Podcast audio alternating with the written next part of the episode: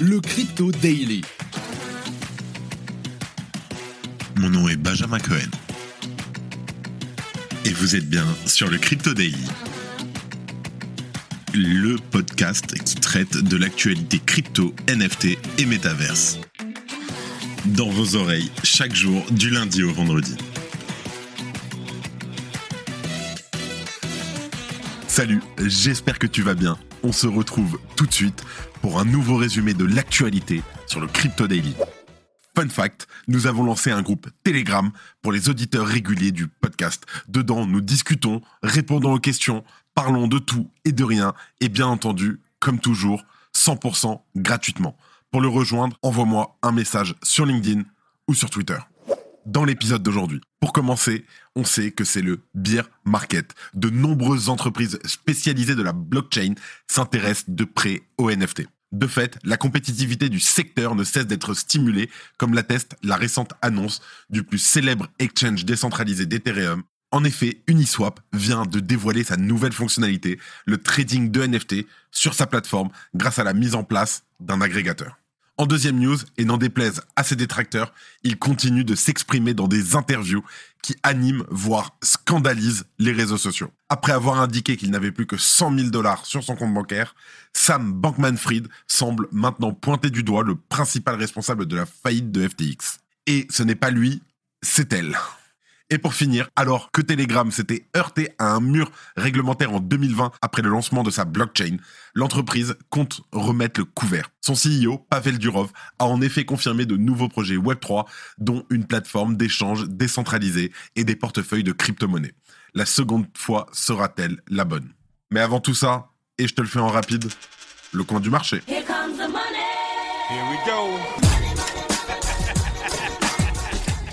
Nous enregistrons cet épisode, nous sommes le 1er décembre 2022 et il est 14h. Journée un peu verte, mais vraiment sur des tout petits mouvements, donc ça va aller très très très vite. Augmentation market cap de 1%, 861 milliards de dollars. Bitcoin et Ether en hausse de 0,5%, 17 100 dollars pour le Bitcoin, 1300 dollars quasiment pour l'Ethereum, BNB en baisse de 1,5%, et attention, peut-être prévoir une autre baisse suite au launchpad de Binance qui a lieu à 15h30 et après tout le reste vraiment jusqu'au top 10, c'est 0,2% d'augmentation. Enfin, ça vaut pas le coup d'en parler. Allez, pour pas te décevoir, je t'en mets la musique. Here comes the money. Here we go. Allez, on passe aux news. Au début de l'été dernier, Uniswap étendait son service en rachetant la société Jenny, un agrégateur de NFT.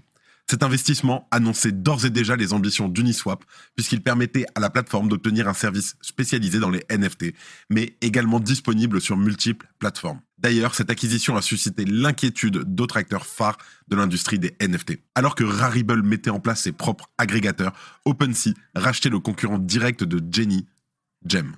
Grâce à cette annonce, Uniswap se place définitivement comme un leader de la DeFi en diversifiant son offre et ses possibilités. C'est par le biais d'un tweet qu'Uniswap Labs, l'entité chargée du développement de la plateforme, a annoncé le lancement de cette nouvelle fonctionnalité. Je t'invite à regarder le tweet, ils ont fait une super vidéo pour l'annonce.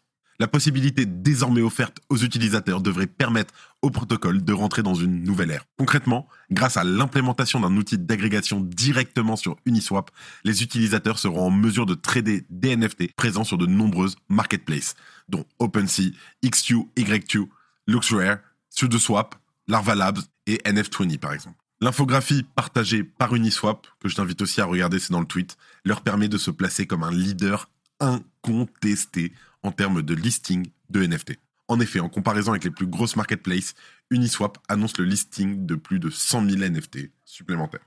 Mais c'est pas tout, parce qu'on va aussi avoir sur Ethereum, je sais que c'est rare, mais une baisse non négligeable des frais de gaz. Je t'explique. L'implémentation d'un smart contract spécifique devrait permettre à Uniswap de faire baisser les frais de gaz de 15% par rapport aux autres agrégateurs présents sur le marché. Selon l'entreprise, cette différence devrait permettre de faire économiser des dizaines de milliers de dollars aux collectionneurs. D'ailleurs, les 22 000 premiers utilisateurs acquérant un NFT recevront une remise sur leurs frais de gaz plafonnés à 0,01 ETH. Scott Gray, responsable du produit NFT chez Uniswap Labs, explique qu'historiquement, tout le monde considère les cryptos et les NFT comme deux choses distinctes, mais en fin de compte, ce sont tous les deux des actifs permettant de débloquer de la valeur dans le monde numérique. Euh, J'aime bien cette définition, moi. Ouais, sympathique. Bon, et le meilleur, pour la fin, il va y avoir un airdrop à destination des anciens utilisateurs de Genie, puisque le développement de ce nouveau service est indubitablement lié au rachat de la société Genie. Uniswap souhaite récompenser les utilisateurs de la première heure. Ainsi, ces derniers recevront un airdrop de 300 dollars s'ils ont réalisé au moins une transaction sur la plateforme, tandis que les détenteurs d'un NFT Genie recevront quant à eux 1000 dollars. Je crois que ça veut dire que je vais recevoir 1300 dollars. À suivre, mais ce serait ouf. Ce serait vraiment un super cadeau de Noël. Merci Uniswap. L'ambition d'Uniswap est particulièrement claire. Devenir une référence incontestable de la finance décentralisée. Conscient que l'intérêt pour les NFT devrait perdurer, les équipes du protocole ont développé une solution qui devrait s'avérer particulièrement attractive lors du prochain cycle haussier. Si tu aimes le daily et que tu veux qu'on continue à te proposer toujours plus de contenu de meilleure qualité, une note et un commentaire nous aident énormément. Merci de ton soutien. Allez, on passe à la news qui fâche. Il n'a pas reçu l'approbation de ses avocats, mais il affirme qu'il a le devoir de parler. Comme prévu, et malgré la levée des boucliers d'une partie de la communauté crypto sur les réseaux sociaux, Sam Bankman-Fried s'est exprimé lors du Dealbook Summit, animé par le journaliste du New York Times, Andrew Ross Sorkin. L'intervention de l'ancien PDG de FTX a révélé sa ligne de défense face à l'effondrement de la bourse crypto et de ses entreprises affiliées. Sam Bankman-Fried admet volontiers qu'il a fait beaucoup d'erreurs, mais que pour autant il n'aurait jamais essayé de commettre une fraude. La chute de FTX serait due à un manque de prudence de sa part, envisageant une baisse de 30% contre 90% dans la réalité. Andrew Ross Sorkin n'a pas manqué d'interroger SBF sur le mélange des fonds des clients de FTX avec ceux d'Alameda, une pratique qui va, bien sûr, à l'encontre des conditions d'utilisation de la bourse crypto. Le fondateur de FTX n'a pas nié les faits. Je n'ai pas sciemment mélangé les fonds, a-t-il déclaré. C'était, en fait, lié substantiellement plus que je ne l'aurais jamais voulu. Toutefois, il affirme que ce mélange, les fonds des clients de FTX prêtés à Alameda, a été réalisé à son insu. Il aurait été franchement surpris par l'importance de la position d'Alameda, soulignant un manque de surveillance de sa part, ainsi que son incapacité à nommer quelqu'un pour être principalement en charge de cela. Il a bien sûr aussi tapé sur son ex-copine, Caroline Ellison, ex CEO d'Alameda Research. SBF persiste et signe Je n'essayais pas de détourner des fonds. Il semble qu'il met plutôt tout le désastre actuel sur le dos d'Alameda. Les données on-chain cependant suggèrent que ce n'est peut-être pas le cas et que FTX et Alameda sont étroitement liés depuis un certain temps. Dans son enquête sur l'effondrement de FTX et de sa relation avec l'implosion de Terra plus tôt cette année, la société d'analyse blockchain Nansen a conclu que la disparition de Terra a réveillé une faille profonde entre les relations embrouillées d'Alameda et de FTX. Attends, c'est pas tout. Hein les chercheurs de Nansen ont ajouté qu'il y avait des flux sortants importants de FTT d'Alameda vers FTX autour de la situation de Terra Luna Triacy. Un rapport ultérieur de la société de données cryptographiques Glassnode a fait écho à ces conclusions. Ses propres chercheurs suggérant que l'effondrement de FTX était inévitable compte tenu des enregistrements sur la chain des transactions entre Alameda et FTX. À un moment donné de l'entretien, SBF a déclaré qu'il était encore en train de chercher ce qui s'est passé. À un moment donné de l'entretien, SBF a déclaré qu'il était encore en train de chercher ce qui s'est passé avec l'exchange, bien qu'il n'ait plus de poste dans l'entreprise. SBF a déclaré que ces renflouements de l'été dernier n'étaient pas destinés à préserver la valeur du FTT et a maintenu qu'ils étaient là pour le bien de l'industrie. Je voulais maintenir la stabilité du secteur, mais je ne pensais pas que cela aurait un impact spécifique sur le FTT, a-t-il déclaré. Outre ces propos qui visent à apporter des éclaircissements ou à se dédouaner, Sam Bankman-Fried a de nouveau assuré que les clients de FTX US pouvaient procéder au retrait de leurs fonds. Ouais. Ces propos ont été accueillis avec un certain scepticisme au vu des déclarations passées du fondateur de FTX qui était à l'opposé de la réalité. Le discours de SBF a-t-il des chances de convaincre une partie de ses victimes ou est-il tombé dans l'oreille d'un sourd? Allez, avant de finir, il y a quelques autres points qui sont intéressants sur ce qu'il a dit que je voulais remonter. Alors, qu'est-ce que SBF a dit d'autre Sur la réglementation? Les entreprises réglementées font un tas de conneries pour essayer de bien paraître, a-t-il déclaré. Ajoutant que FTX est engagé à cultiver une image publique favorable, semblable à celle d'autres grandes entreprises. En réfléchissant au crash, j'ai eu un mauvais mois, a-t-il dit. Ce à quoi la foule du Dealbook Summit a répondu en riant. C'est cringe. Sur la philanthropie. Mes dons étaient principalement destinés à la prévention des pandémies, a-t-il répondu lorsqu'on l'a interrogé sur la nature de ses dons à diverses campagnes politiques. de lire ça, je suis en train de relire, donc euh, copier-coller, hein, vraiment ce qu'il a, a dit, mais c'est dingue. C'est un extraterrestre, le mec est un extraterrestre. SBF a déclaré que les dons qu'il faisait provenaient des bénéfices et non des fonds des clients. Sur les biens immobiliers aux Bahamas, il n'était pas prévu que ce soit leur propriété à long terme, a déclaré SBF en référence à la propriété de ses parents aux Bahamas. Je ne sais pas comment cela a été payé Bien sûr. Sur les orgies, il n'y avait pas d'orgie ici, a-t-il dit. On jouait à des jeux de société. Sur la consommation d'amphétamine, on m'a prescrit diverses choses à différents moments pour m'aider à me concentrer, a-t-il déclaré. J'aurais aimé être plus concentré au cours de l'année écoulée. Sur l'argent qu'il reste, je n'ai pas de fonds cachés, dit-il, ajoutant qu'il n'a plus qu'un compte en banque avec environ 100 000 dollars. J'ai mis tout ce que j'avais dans FTX. Ça, je veux bien le croire.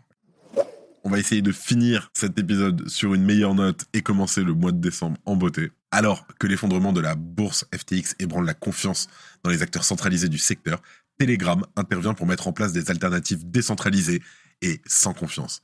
Dans son canal Telegram mercredi, Pavel Durov, fondateur et PDG de la plateforme de messagerie, a annoncé que la société commencerait à construire des portefeuilles non conservés et des échanges décentralisés qui permettraient à des millions d'utilisateurs d'échanger leurs crypto-monnaies en toute sécurité et facilité. Ainsi, nous pouvons réparer les torts causés par la centralisation excessive qui a laissé tomber des centaines de milliers d'utilisateurs de crypto-monnaies, a déclaré Durov. Le dirigeant a fait valoir que le projet devrait être plus que réalisable. Le développement de Fragment, la plateforme d'enchères décentralisée de Telegram, n'a pris que 5 semaines et 5 personnes, dont moi-même, selon M. Durov. La marketplace, lancée le mois dernier, a déjà récolté 50 millions de dollars de Toncoin en vendant des noms d'utilisateurs symbolisés sur la blockchain. Ah, il faut vraiment que j'achète le mien. Elle fonctionne sur The Open Network, TON, le successeur spirituel des anciennes ambitions de Telegram en matière de blockchain, qui ont été réduites à néant par la SEC il y a plusieurs années, qui avait forcé le projet à se dissiper. La TON Foundation avait cependant repris le flambeau avant de le réintégrer à Telegram d'une manière plus décentralisée. Une manœuvre qui avait été un succès, cela a permis de proposer une place de marché pour les noms d'utilisateurs de l'application de messagerie Fragment. Ralliant la communauté des développeurs, M. Durov a appelé à ramener l'industrie vers des applications décentralisées et à ne plus avoir affaire à confiance à des tiers. Je suis d'accord. La dépendance à l'égard des entités centralisées, a-t-il déclaré, a fait perdre à beaucoup leur argent lors de la faillite de FTX aux mains de quelques-uns qui ont commencé à abuser de leur pouvoir. FTX a été accusé de mal gérer les fonds de ses clients, notamment via la relation avec Alameda Research, ce qui n'est pas acceptable pour les entreprises du secteur des échanges. D'autres bourses s'efforcent maintenant de mettre en place de meilleurs contrôles et équilibres au sein de leurs entreprises, notamment des systèmes de preuve de réserve qui tentent de vérifier la possession des fonds des clients sur la chain. Le fondateur de Cardano, Charles Hoskinson, a repris le même argument de Durov concernant le FTX lors du Financial Times Crypto et Digital Asset Summit ce mercredi. Les échecs que nous connaissons ne sont pas des échecs de protocole ni des échecs de DeFi, a déclaré Hoskinson. Ce sont des échecs de la confiance, des échecs de la réglementation, des échecs des personnes. Les utilisateurs de crypto-monnaies semblent penser la même chose. Les analyses de JP Morgan ont observé un drainage sévère des fonds d'autres bourses centralisées après le dépôt de bilan de FTX, notamment Gemini, OKEx et Crypto.com. Telegram n'a donc pas été échaudé par sa bataille avec la SEC et compte continuer à plonger plus profondément dans l'univers Web3. Ce retour à plus de décentralisation est en tout cas particulièrement notable. Il s'agit d'un sujet brûlant, alors que la chute de FTX a entraîné des dommages collatéraux partout dans l'écosystème. C'est une super nouvelle. En plus, j'aime beaucoup Telegram. D'ailleurs, mon Telegram, tout simple, iammagic. Attention. Allez, et on finit sur les news en bref. La plateforme d'échange de crypto-monnaie Kraken se retrouve contrainte de licencier 30% de son personnel, soit environ 1100 personnes. L'entreprise annonçait pourtant en juin dernier que 500 postes étaient à pourvoir dans le cadre de son évolution, mais l'état du marché, déjà mis à mal depuis ce début d'année, s'est considérablement aggravé depuis. Dans le sillage de l'effondrement de l'exchange FTX, la Banque Centrale Européenne a publié un communiqué faisant l'état des lieux de la situation du Bitcoin et des autres crypto-monnaies. Intitulé Le dernier barou de Bitcoin, ce billet de blog de la BCE a tout pour détruire Bitcoin. Moi j'appelle ça un bottom call. Après avoir nié les rumeurs la semaine dernière, Poloniex et Huobai se rapprochent d'une fusion. Les deux exchanges détenus par Justin Sun ont annoncé un partenariat stratégique visant à partager les liquidités et les projets, ainsi qu'à développer l'écosystème acheter le token de Huobai. Selon Larry Fink, directeur général de BlackRock, la société avait investi 24 millions de dollars dans FTX à travers divers fonds sous son autorité. Beto O'Rourke, membre du Parti démocrate et ancien élu du Texas à la Chambre des représentants des États-Unis, a retourné un million de dollars offerts par Sam Bankman-Fried. En général, quand les rats quittent le navire, ça commence à piquer. Et voilà, c'est la fin de ce résumé de l'actualité du jour. Évidemment, pensez à vous abonner pour ne pas rater le suivant, quelle que soit d'ailleurs l'application que vous utilisez pour m'écouter. Rendez-vous aussi sur Twitter et LinkedIn pour d'autres contenus d'actualité exclusifs. Je crois que j'ai tout dit. Faites attention à vous. Et moi, je vous dis à demain. C'était Benjamin pour le Crypto Daily. Merci et à très vite.